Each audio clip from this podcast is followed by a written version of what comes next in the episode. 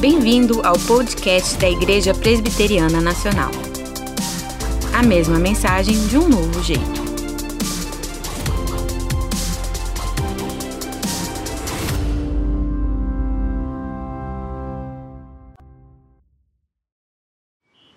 Quando tudo parecia perdido, um homem lê, à luz de velas: O justo viverá pela fé.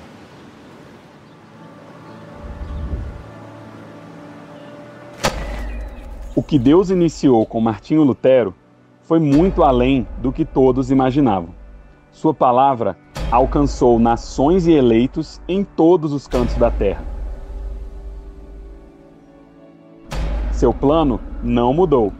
Sua igreja continua trabalhando para que a verdadeira mensagem do Evangelho da Salvação continue sendo pregada. Esta é a semana de celebração dos 503 anos da Reforma Protestante. Do dia 31 de outubro a 7 de novembro. Igreja Presbiteriana Nacional. Remota ou presencial, levando a palavra aos corações. Muito bem, irmãos. Então vamos levar a palavra aos corações, remota ou presencialmente, agora remotamente, como estamos fazendo, tá? Romanos 1, 16 e 17. É, eu vou ler com vocês, peço que vocês acompanhem a leitura e, se possível, que depois que a imagem do texto bíblico for removida, que vocês tenham uma Bíblia aberta aí para ficar é, acompanhando a, a mensagem e também lendo outras passagens que eu vou citar. Então, vamos ler, tá? Pois não, pois não me envergonhe do Evangelho, porque é o poder de Deus para a salvação de todo aquele que crê, primeiro do judeu e também do grego, visto que a justiça de Deus se revela no Evangelho, visto que a justiça de Deus se revela no Evangelho, de fé em fé, como está escrito: o justo viverá por fé. Que Deus fale ao nosso coração, como já oramos, pedindo que Ele o faça. Meus queridos, sola fide, é o nosso tema hoje, né? Como eu mencionei, está aqui o nosso selinho aqui da Semana da Reforma, Sola Fide, o único meio. Esse texto bíblico ele é de fundamental importância para nós é, tanto compreendermos o que foi a Reforma Protestante, como que é, os reformadores foram impactados por essa passagem bíblica, quanto também para trazer isso para os nossos dias. A carta aos Romanos foi a última carta que o apóstolo Paulo escreveu antes dele ser preso exatamente em Roma. Ele não estava em Roma, mas escreveu a carta e logo depois foi para lá e foi preso lá.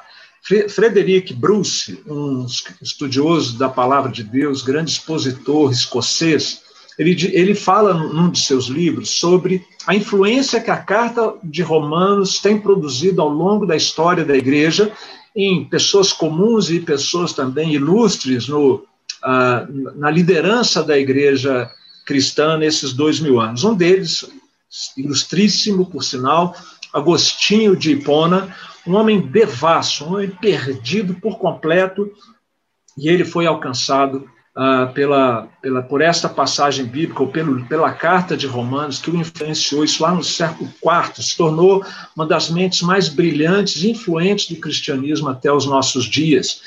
É, João Wesley, também, fundador do metodismo, já no século XVIII, foi, foi grandemente tocado pela carta de Paulo aos Romanos. Calbart, agora no século XX, considerado um dos maiores teólogos uh, do século XX, uh, e muitos outros. Mas o Frederick Bruce ele faz uma referência toda especial a Lutero a, e a, a, relação de Lutero com essa passagem bíblica. Você já deve ter ouvido falar isso umas 500 vezes, né? A cada ano de reforma protestante, mas vale a pena a gente recordar um pouquinho essa história. Ela acontece a partir de novembro, no mês de novembro também, de 1515. A Lutero era um monge um professor, um catedrático, e ele estava passou a estudar a Bíblia por orientação de um, de um tutor que ele tinha no monastério, dada toda a angústia que Lutero estava vivendo, ele começou a estudar a Bíblia e fazer a exposição uh, do texto bíblico. Ele começou a estudar a carta aos Romanos e na Universidade de Wittenberg ele estava pregando sobre Romanos. E ele diz que quando ele compreendeu Romanos 1, 16 e 17, que é o que nós lemos há pouco, abre aspas, senti-me renascer e atravessar os portais abertos do paraíso. Essa passagem veio a ser para mim uma porta para o céu. É tudo que eu desejo para você na live de hoje, tá bom? Que o texto bíblico possa ser é, na sua vida hoje, este texto, uma porta para o céu, para a sua comunhão com Deus, para a renovação da sua, do seu relacionamento com Ele. E dois anos apenas depois dessa descoberta uh, de Lutero, eclodiu a reforma protestante, pela força e o impacto que esta passagem exerceu uh, na sua vida. O livro de Romanos, essa carta escrita pelo apóstolo Paulo aos cristãos que moravam em Roma, do que, que ela trata? Ela é uma exposição é, da visão que, que, que o apóstolo Paulo tinha a respeito do Evangelho de Jesus Cristo. Alguns chamam, portanto, a carta de Romanos como o Evangelho segundo o apóstolo Paulo. E o tema central deste livro todo uh, que está resumido, inclusive, nesses dois versículos. Então, nós temos aqui, nesses, a partir desses dois versículos, a expansão de todo o conteúdo da carta de Romanos. O tema é: somos salvos somente pela fé e não por obras humanas. Essa é a tônica dominante uh, do, do livro de Romanos. E aí surgem algumas perguntas incômodas. Eu vou elencar as perguntas, vou dar uma resposta bem curtinha, sucinta para cada uma delas, e depois nós vamos aprofundar na última. Salvos de quê? Ou salvos de quem? Se nós somos salvos somente pela fé, salvos de quê? Somos salvos de Deus, da ira de Deus, por causa dos nossos pecados. Salvos como? Nós somos salvos substitutivamente. Cristo morre na cruz no nosso lugar. Salvos por quem? Por Cristo, como eu acabei de mencionar. O que é preciso então fazer para ser salvo? absolutamente nada nos ensina a Bíblia Sagrada. Qual é o lugar do nosso esforço pessoal visando a nossa salvação? Zero.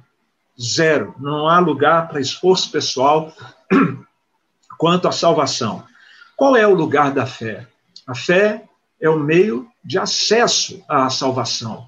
Não se trata de uma virtude pessoal nossa, vamos desenvolver isso mais um pouco, mas uma dádiva de Deus. Bom, afinal de contas, de que fé nós estamos falando?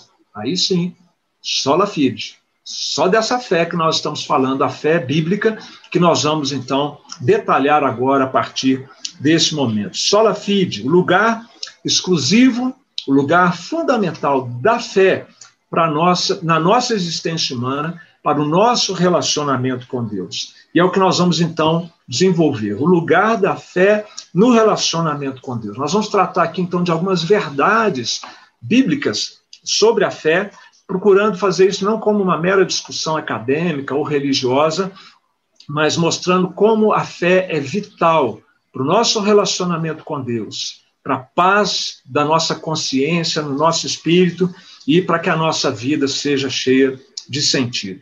Nós vamos começar, então, conceituando e diferenciando fé de fé, porque tem fé e tem fé, tá? Como tudo na vida. Em primeiro lugar, a primeira verdade que nós queremos colocar aqui é que a fé genérica e não salvadora de nada nos aproveita. Vamos desenvolver isso aqui mais um pouquinho. A fé genérica. O que é essa fé genérica? A fé genérica é a fé que é aquela crença no sobrenatural, essa é, meus queridos, uma experiência é, humana universal. Todo ser humano nasce com essa intuição de algo maior do que ele, de algo transcendente, de algo é, sobrenatural. Isso é verdade nas aldeias mais remotas e primitivas da civilização humana, até os grandes centros acadêmicos e científicos. Nós vamos encontrar pessoas ali que têm essa intuição, é, muitas vezes obscura, quando não uma experiência muito verdadeira com o Criador.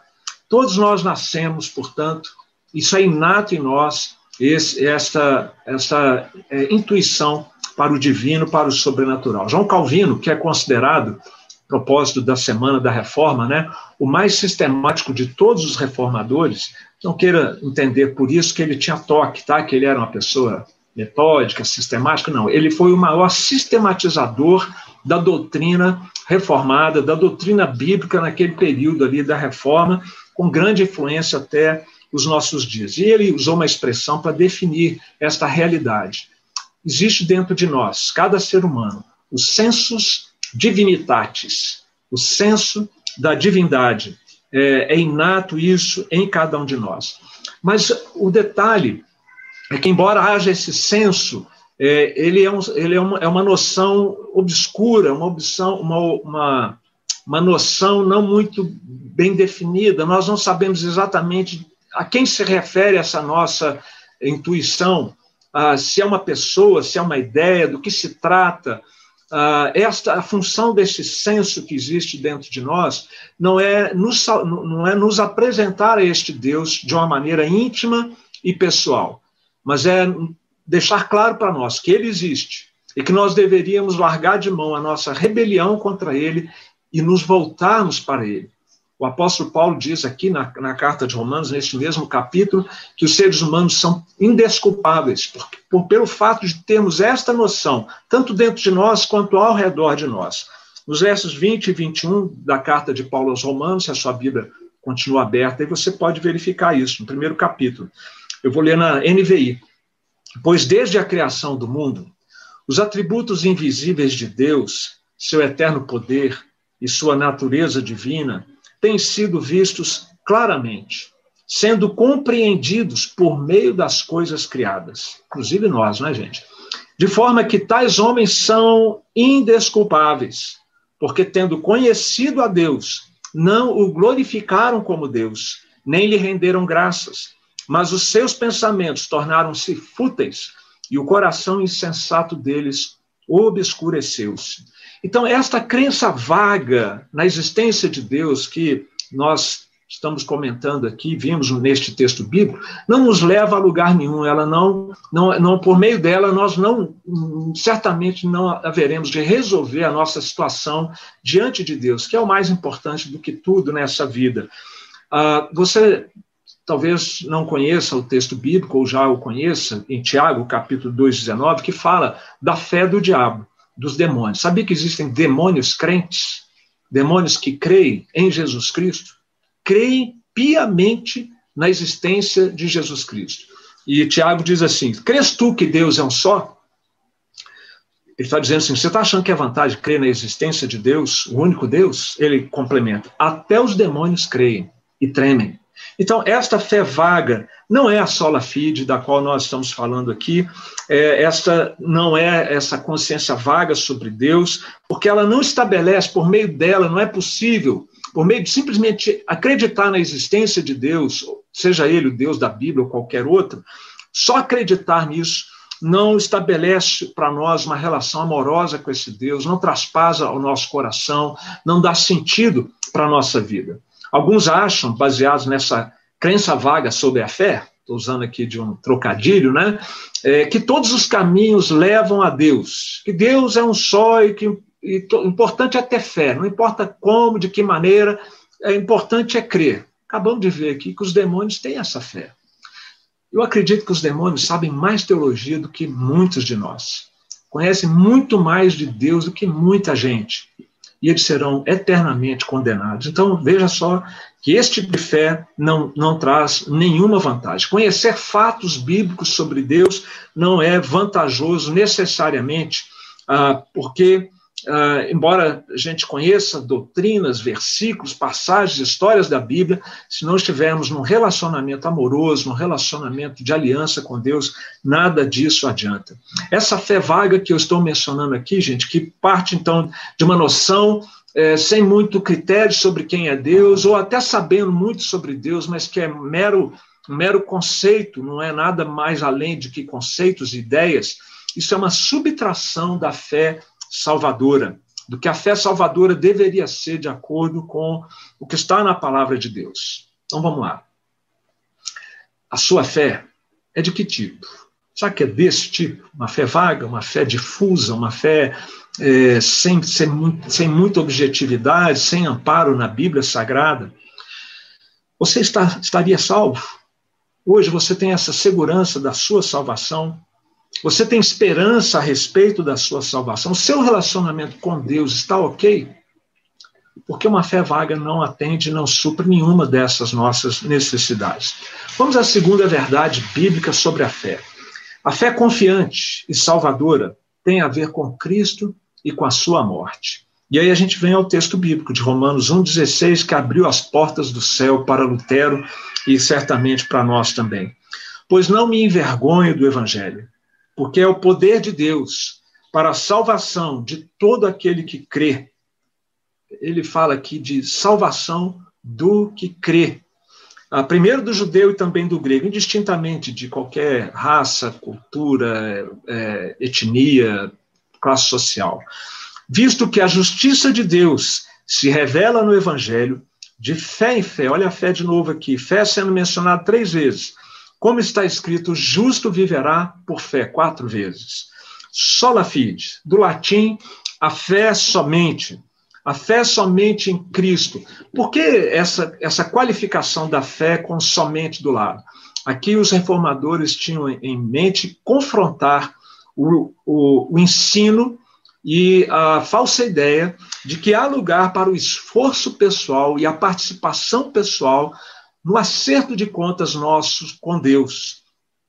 Que para que nós fiquemos bem com Deus, a gente tem que fazer por onde? Tem que fazer por merecer. Isso é instintivo nessa cultura de mérito, em contraste com a cultura de graça que vimos ontem na live é, com o licenciado Davi, que nos falou sobre a graça de Deus.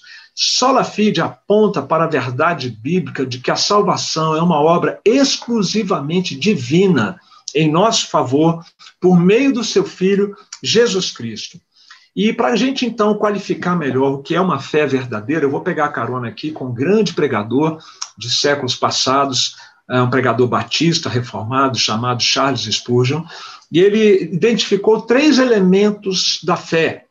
E ele fala que a fé ela deve ter, uh, por um lado, conhecimento, também deve haver convicção e deve haver compromisso.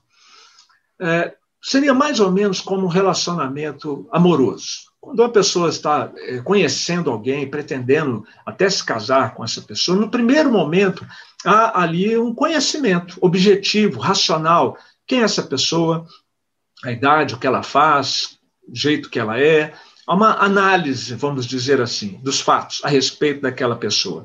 Começa o namoro, começa o convívio, e aquele, aquele casal vai se sentindo cada vez mais unido um ao outro, cada vez mais feliz naquele relacionamento, e vem então a paixão, né? vem o, o carinho, o romance no casal. E se tudo correr bem, para onde que isso vai encaminhar? Para o compromisso, para o casamento, uma aliança por toda a vida uh, do casal. Veja se não é isso o que a palavra de Deus diz quanto à nossa fé no nosso relacionamento com Deus. Romanos 10, 9. Mais uma vez, Romanos. Se com a tua boca confessares Jesus como Senhor, e em teu coração creres que Deus o ressuscitou dentre os mortos, será salvo. Você consegue ver aqui um relacionamento de namoro e casamento entre Cristo e nós aqui nessa passagem bíblica? Parece que não, né? Mas está aqui sim. Ah, quando fala aqui de, desse conhecimento racional que nós precisamos ter, conhecimento da verdade, a fé verdadeira, ela inclui esse conhecimento de fatos objetivos a respeito de Cristo.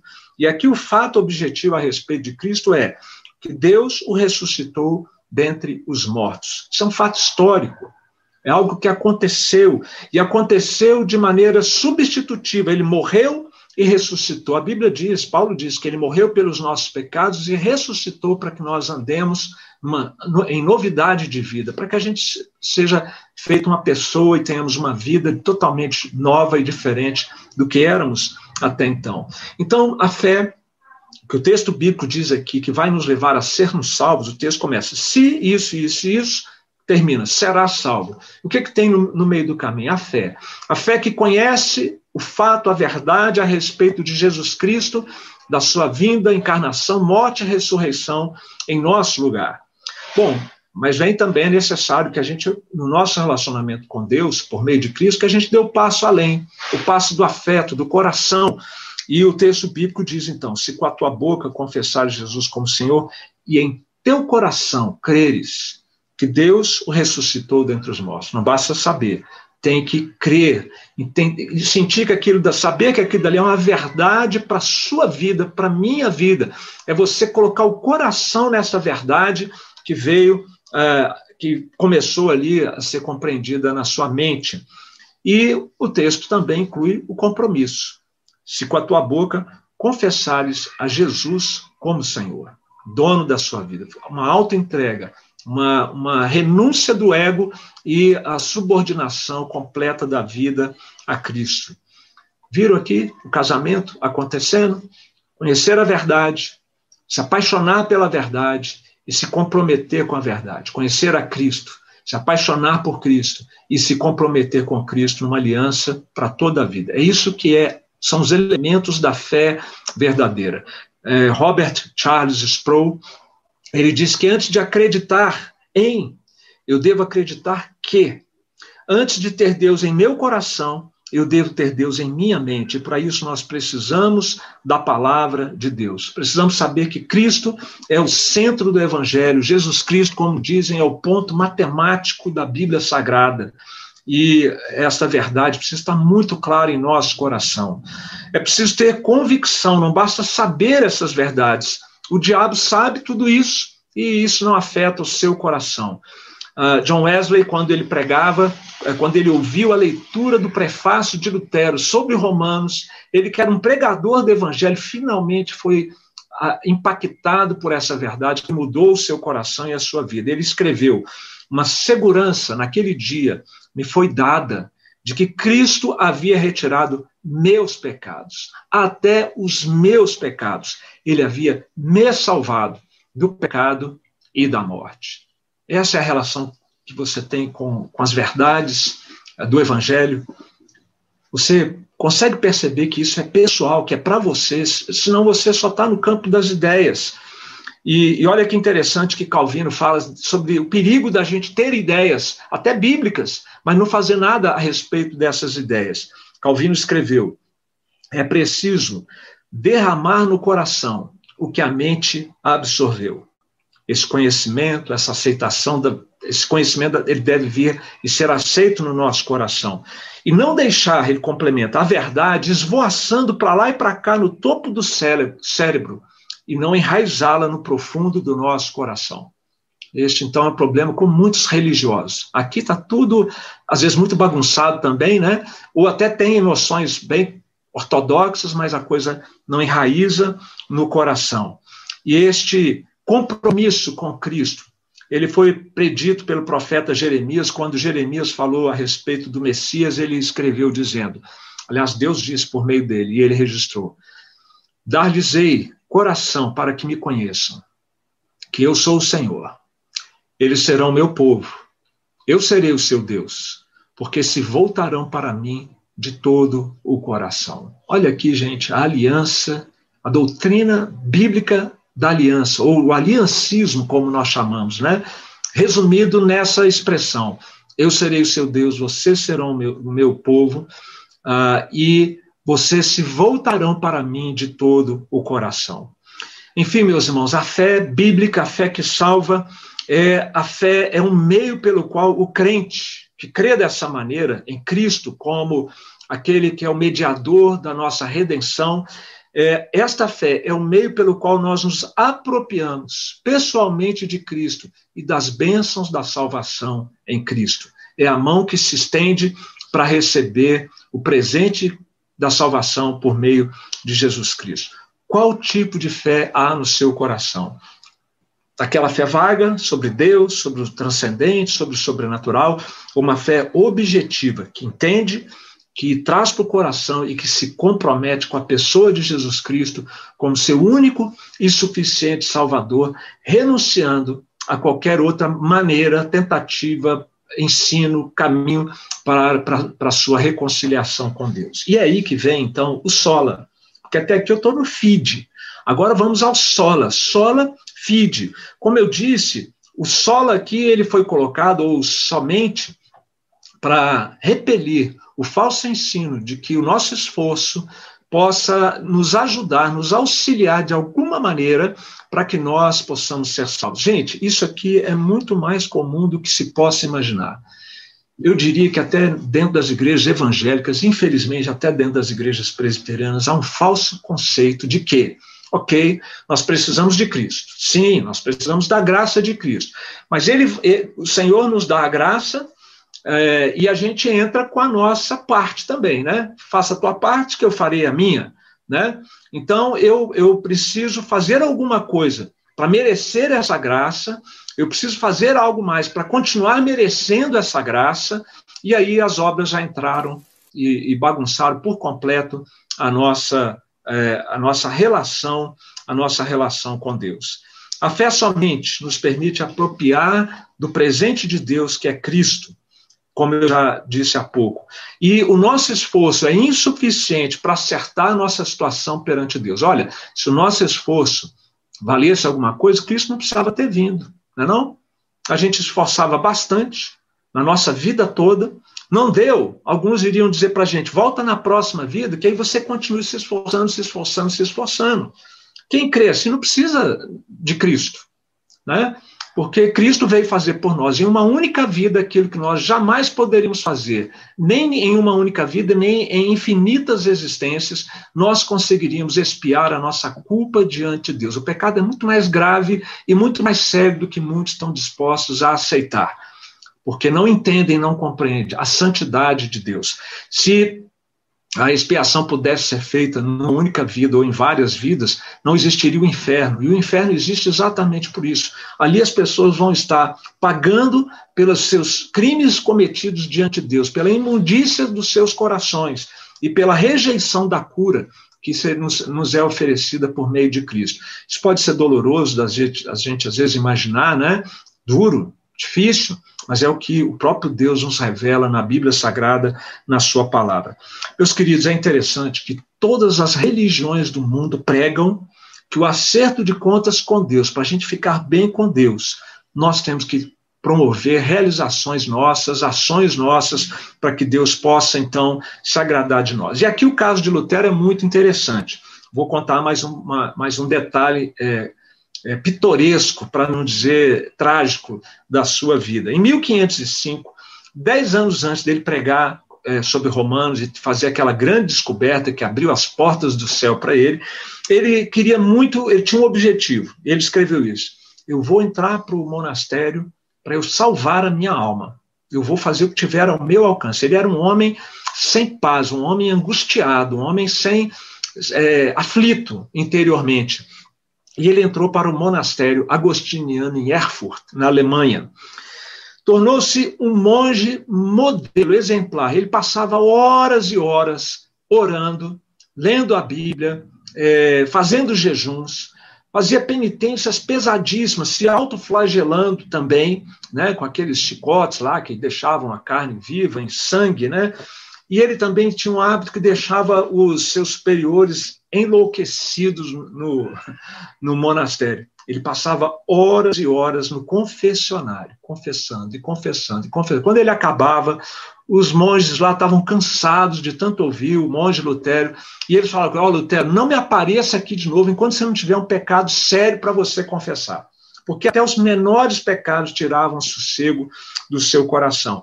E ele diz que se não fosse a descoberta que ele fez, ele provavelmente teria morrido, com tantos flagelos, com tantos sacrifícios que ele estava fazendo. Agora veja o que ele falou sobre o, o lugar das obras na salvação. Se um monge pudesse obter o céu através de suas obras monásticas, eu certamente estaria habilitado.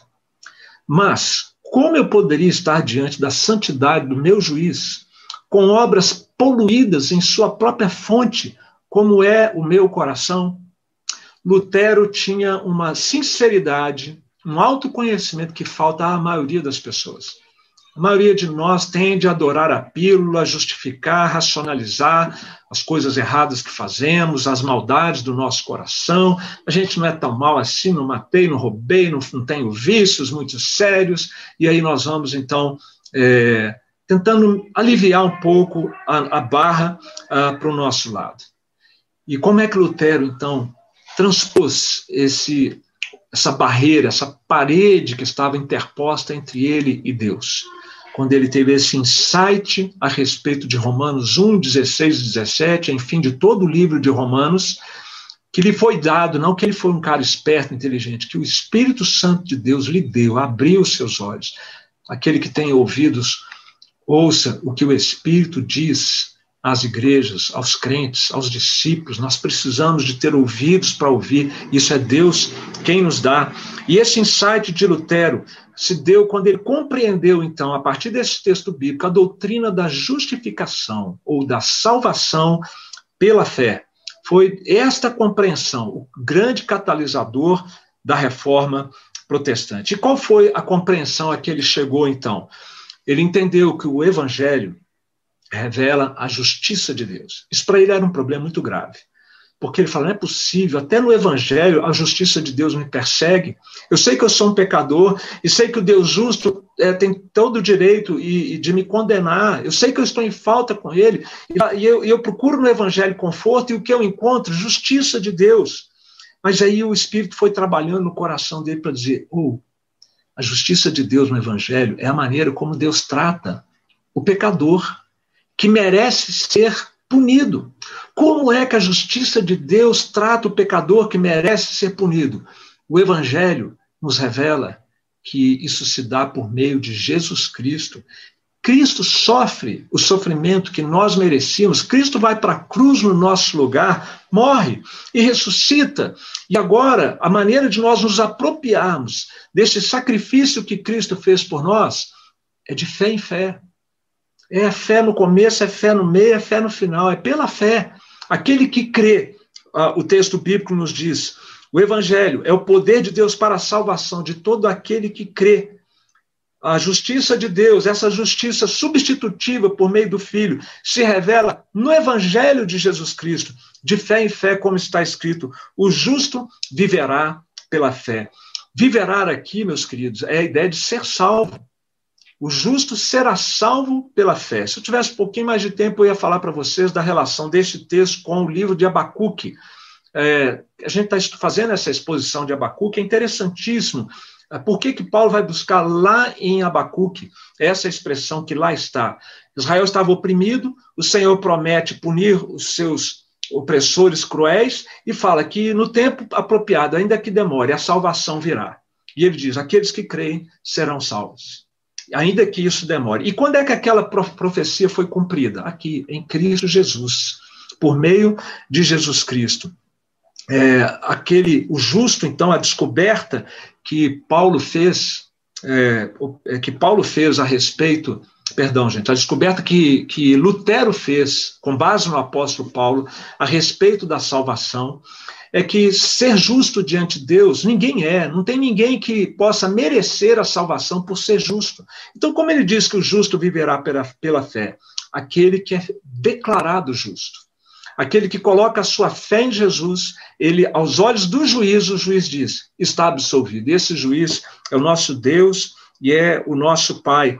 Não é pelo nosso esforço, não é pela nossa realização, mas pela realização de Cristo é que nós somos, então, finalmente justificados, colocando, então, a nossa fé na misericórdia dele, não nas nossas realizações.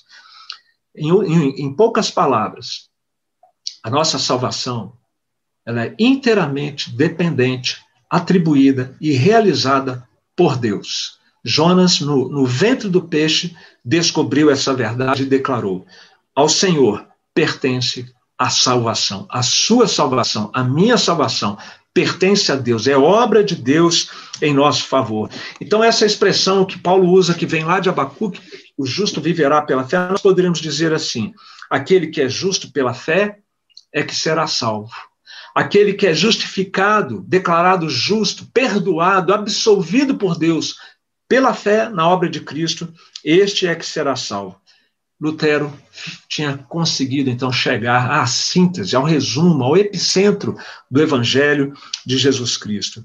Kevin Van Hooser, um autor que todos nós pastores estamos lendo essa semana para preparar essa série, ele diz algo que é importante a gente colocar aqui agora. A justiça pela fé não é simplesmente uma doutrina, mas um momento fundamental na história de como Deus perdoa pecados e restaura o relacionamento com a criatura humana caída.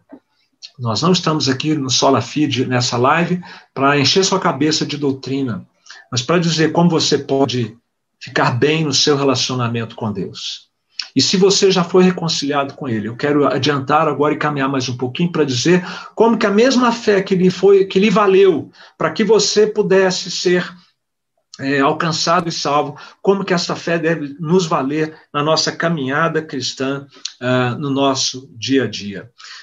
Vamos fazer então, caminhando aqui já para a metade final, ou para a parte final da nossa palavra aos irmãos, vamos fazer aqui algumas considerações importantes, caminhando sempre, trazendo sempre o lado prático da vida cristã. Primeiro, a fé salvadora é um dom de Deus. A fé salvadora é um dom de Deus. Muita gente, eu diria, a maioria das pessoas não acredita assim. Cuidado. É possível que você também não acredite assim. Homens como Pelágio, no século IV, contemporâneo de Agostinho, Armínio, ah, mais ou menos contemporâneo ali de Calvino, é, eles acreditam, acreditavam aquilo que a maioria da humanidade crê, que a fé é uma virtude pessoal. Se você está salvo é porque você creu, você foi capaz de crer, você foi melhor do que a maioria das pessoas que não crê. Agora, homens como Agostinho, contemporâneo de Pelágio, Calvino e nós reformados presbiterianos, lemos e encontramos na Bíblia uma verdade completamente diferente. A fé não vem de nós mesmos como uma virtude, um mérito, mas a fé é uma dádiva, é um presente de Deus para nós. Não é que Deus veja que nós temos essa virtude então nos recompensa com a salvação. Isso é um ensino diabólico, tá? Você pensar na fé e tentar expressar fé com essa expectativa. Mas a fé, meus queridos, é uma resposta humilde de um homem falido espiritualmente que declara a Deus: não sei o que fazer, não posso fazer nada, mas o Senhor entregou o seu filho por mim e me oferece o seu perdão, graciosamente eu quero, Senhor. Isso é a fé, a fé que Deus nos dá, que Deus nos concede, um dom de Deus. E esse dom Deus nos dá quando nós somos expostos à palavra de Deus, como você está sendo exposto aqui agora à palavra de Deus, e isto vai alimentando, encorajando uh, o seu coração. Porque pela graça sois salvos mediante a fé. E isto não vem de vós, é dom de Deus, não de obras, para que ninguém se glorie. Percebe? A, a salvação, ela é mediante a fé, e a fé é um dom de Deus, não é um resultado das nossas obras. E, a, e, esta fé, ela vem ao nosso coração, ela brota, ela nasce no nosso coração como uma dádiva de Deus. Como diz Romanos 10, 17, a fé vem pela pregação e a pregação pela palavra de Cristo. Então, pelo amor de Deus, eu lhe imploro, não ache que a sua fé é uma virtude pessoal. Entenda, se você já crê em Cristo, se você tem essa fé, que isso é um presente de Deus. E se você não tem essa fé, seu coração está endurecido, incrédulo, clame a Deus por misericórdia, para que Ele faça brotar a fé no seu coração enquanto você ouve, lê e aprende da palavra de Deus. Uma segunda consideração que nós precisamos fazer: as obras têm lugar na vida cristã, mas um lugar consequente à fé, e não é, causador da nossa salvação, consequente à salvação. A fé é verdade, a fé sem obras é morta. E por causa disso, muita gente diz que o que salva é são as obras, a caridade. Fora da caridade não há salvação, enquanto a palavra de Deus ensina que fora de Cristo não há salvação, fora da fé em Cristo não há salvação na verdade, fora de Cristo, o qual nós devemos receber pela fé, não há salvação. Ok, mas uma vez salvos, há lugar, um lugar definido por Deus para as boas obras, uma vida ética, de amor ao próximo, de solidariedade, de serviço a Deus, serviço à igreja de Deus. Os reformadores diziam que a fé sozinha é que salva.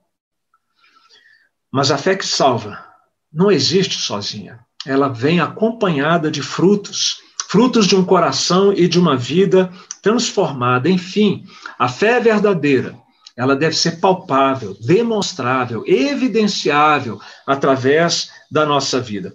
O texto de Efésios, que fala que a fé é um dom de Deus, complementa dizendo: porque nós somos feitura de Deus, somos recriados por Deus, novas criaturas, em Cristo Jesus, para boas obras, as quais Deus de antemão preparou para que andássemos nelas. E aqui eu queria fazer um confronto bíblico pastoral com aqueles que dizem que têm fé em Jesus Cristo, mas a sua vida não demonstra isso. Provavelmente a sua fé é uma fé vaga, equivocada, que não desceu ao coração, que não se comprometeu. Parou lá no primeiro andarzinho lá da, da, da, do conhecimento da verdade. E eu vou para esse confronto pastoral, eu quero citar o bispo J.C. Riley, do século XIX, um grande pregador, pregador assim erudito que pregava para as massas. Vale a pena eu ler isso aqui que ele falou. Quando um homem tem o coração frio e desinteressado pela religião, quando suas mãos jamais se empregam na obra de Deus, quando seus pés desconhecem os caminhos de Deus, quando sua língua quase nunca é usada para o louvor ou para a oração, quando seus ouvidos são surdos à voz de Cristo no Evangelho, seus olhos cegos à beleza do reino dos céus, quando sua mente está repleta das coisas do mundo e não há lugar para as coisas espirituais. Quando encontramos essas marcas no homem, a palavra que o descreve é morto. Ele pode se intitular crente, mas ele é um morto espiritualmente. Isso explica, finaliza o bispo Riley, porque o pecado não é sentido, tanto faz.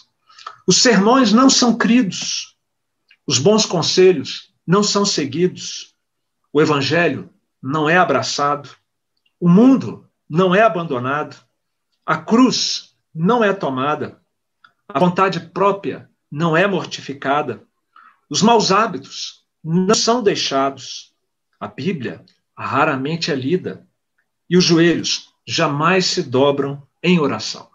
Porque vemos isso por todos os lados? A resposta é simples: os homens estão mortos. Muitos se dizem crentes, mas a sua fé é uma fé morta. E por isso as coisas são desse jeito. Para finalizar, meus irmãos, esta fé que somente por ela nós somos salvos, somente ela nos dá acesso àquilo que Cristo fez por nós. A fé é um não fazer, é um receber um presente de Deus. Esta fé que é um dom de Deus, esta fé é, que, além de ser um dom de Deus, ela dá frutos, deve dar frutos na nossa vida ela precisa, ao ser recebida, ela precisa ser amadurecida e desenvolvida. A fé que nós recebemos de Deus, então, esta fé salvadora, esta fé salvadora precisa ser amadurecida. Uh, esta fé daquele que crê no Evangelho, que é de fé em fé, veja só que há um progresso, há um movimento de fé em fé, Uh, o justo viverá por fé. Ele, e, e, o viver por fé é, é, ser feito uma pessoa viva e continuar vivendo como tal. Né? Uh, a palavra de Deus nos diz em 2 Coríntios 5, 7, o apóstolo Paulo também, que nós andamos por fé e não pelo que vemos. Então, o andar é uma caminhada, não é um estacionamento a fé cristã. Esta fé que nos, nos, chega pelo conhecimento, que desce ao nosso coração com convicção e que nos leva a um comprometimento com Cristo para sermos salvos, deve também repercutir na nossa maneira de viver. Uh, nós precisamos, então, exercitar a nossa fé. E sabe uma área onde você e eu precisamos exercitar a fé? Essa fé que crê em algo que não apalpamos, que crê em algo que não vemos, esta fé que nos, nos, nos coloca em relacionamento com um Deus invisível, mas real, que se manifesta na nossa vida, nós precisamos nos exercitar na comunhão com Deus triuno. Por causa de Cristo, nós podemos ter comunhão.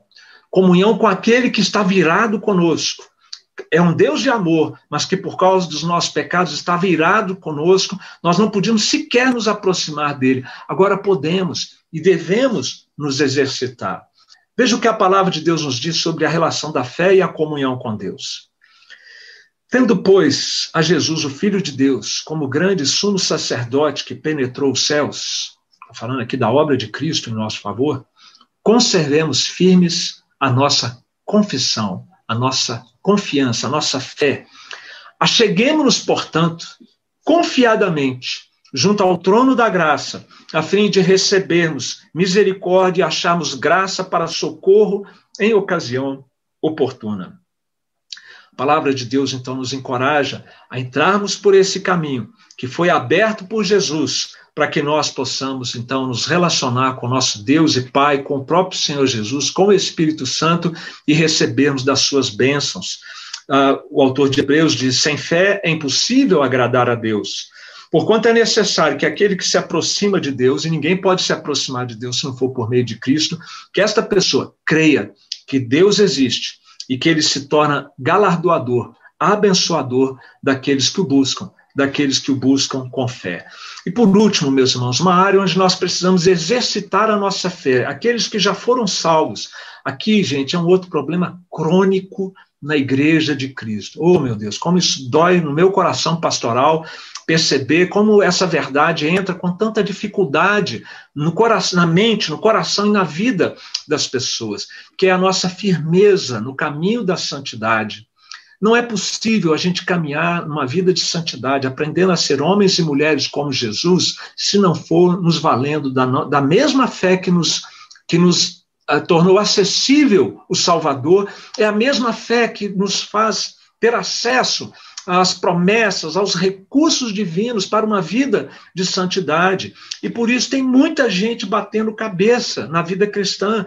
Ele recebeu, entrou no caminho, recebeu o perdão de Deus, mas tem uma enorme dificuldade de andar no caminho do Senhor. E por quê? Porque ele não está mais no dia a dia contando, ele não entendeu, não percebeu que ele precisa contar com os recursos sobrenaturais de Deus para viver de acordo com a lei de Deus, com a palavra de Deus, para ser de fato uma nova criatura. Veja se não é isso. Tem gente que tem problemas na vida, todos nós temos problemas, dificuldades. Aí a gente fala assim: não quero mais fazer isso. Agora eu vou fazer isso, isso e isso. E sabe o que, que acontece? A gente só adia. De novo, adia por um período e de novo já estamos nós lá fazendo aquela coisa que não queríamos fazer, nos comportando daquela maneira ou nos omitindo como sempre nos omitimos. Isso tem a ver com ansiedade, tem a ver com a ira do coração, tem a ver com a imoralidade, com ressentimentos no coração, tem a ver com a incredulidade, com vícios morais eh, e comportamentos, tem a ver com apatia espiritual, uma série de coisas feias, ruins, que a gente quer se desvencilhar e que a gente quer mudar, e quando a gente vê, já estamos nós lá de novo, do mesmo jeito. O segredo, para a gente não ficar nesse ciclo vicioso de Pecado, culpa, remorso, pro, é, propósitos, adiamento e depois começa tudo de novo. Qual o segredo? Crer. Fé. Lá no, você não precisa, para ser salvo, crer que Cristo morreu pelos seus pecados, para perdoar seus pecados? Pois então, você precisa crer da mesma maneira que quando Cristo morreu na cruz, ele não morreu e ressuscitou, não morreu apenas para perdoar seus pecados. Já seria algo extraordinário, mas mais do que isso, para transformar você num filho de Deus, digno de estar na presença de Deus. E Ele quer que isso aconteça com suprimento da graça dele, não com seus recursos próprios, porque você e eu jamais seremos capazes. É, você precisa crer que você está unido a Cristo de uma maneira mística, sobrenatural, ou, ou, ou ele não é o cabeça? Do corpo de Cristo, que somos nós. Se ele, é o, se ele é o cabeça, nós somos o corpo, então nós estamos unidos a ele. E, e, unidos a ele, como também o ramo está unido à videira, é dele que nós vamos receber a capacidade para nós vencermos os maus hábitos, os pecados, para nós mudarmos, para nós sermos de fato uma nova criatura. Preste atenção nisso. Uma vida santa, tanto quanto uma vida salva, é um milagre de Deus.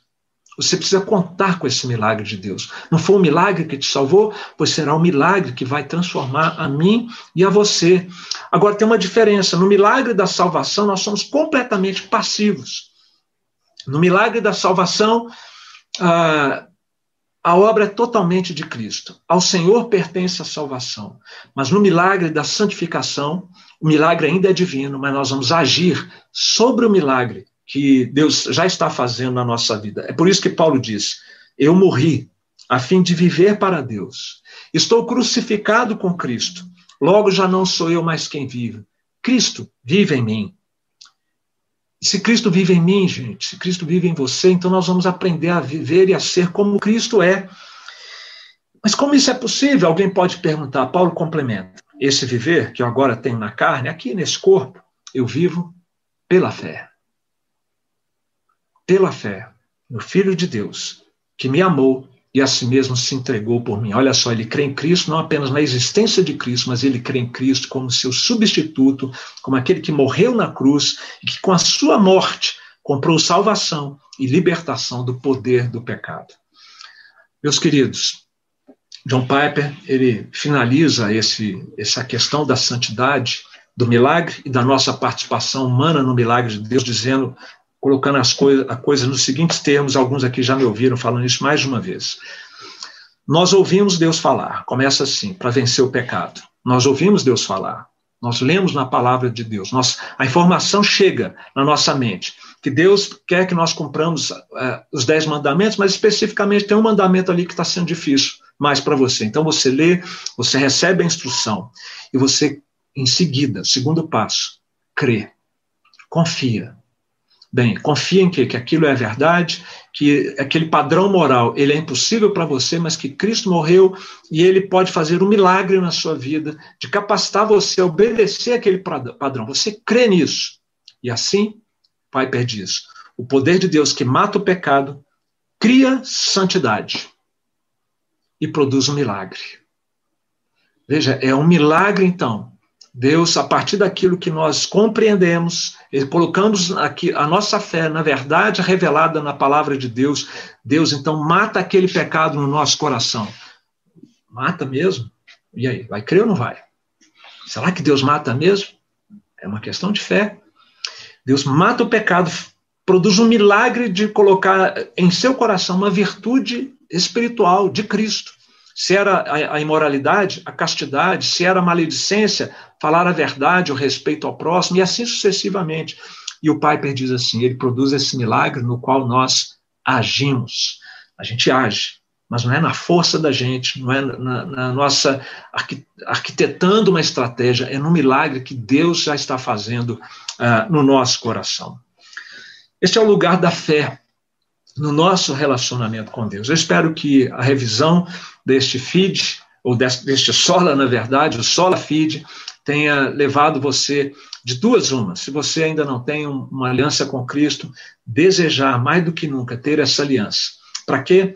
Ah, Para que você possa ficar bem com Deus, ter paz de espírito, ser adotado na família de Deus, reconciliado com Deus.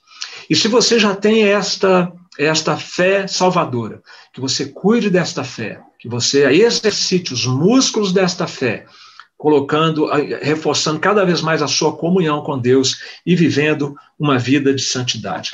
Com tudo isso, então, meus irmãos, nós, eu creio que nós temos uma dívida de gratidão com os reformadores, porque foram os reformadores no auge daquele período crítico da igreja medieval, que muitos deles, até com a entrega da sua própria vida, derramando seu próprio sangue, conseguiram trazer de volta para a humanidade estas verdades bíblicas, retratadas nos cinco solas.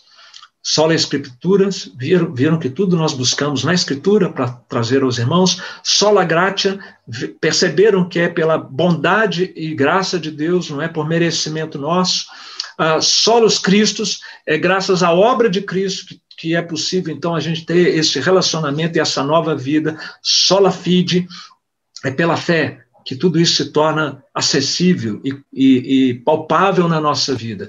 E sabe por que tudo isso acontece? Para que Deus, ao final e ao cabo, seja glorificado. Só a Deus toda a glória.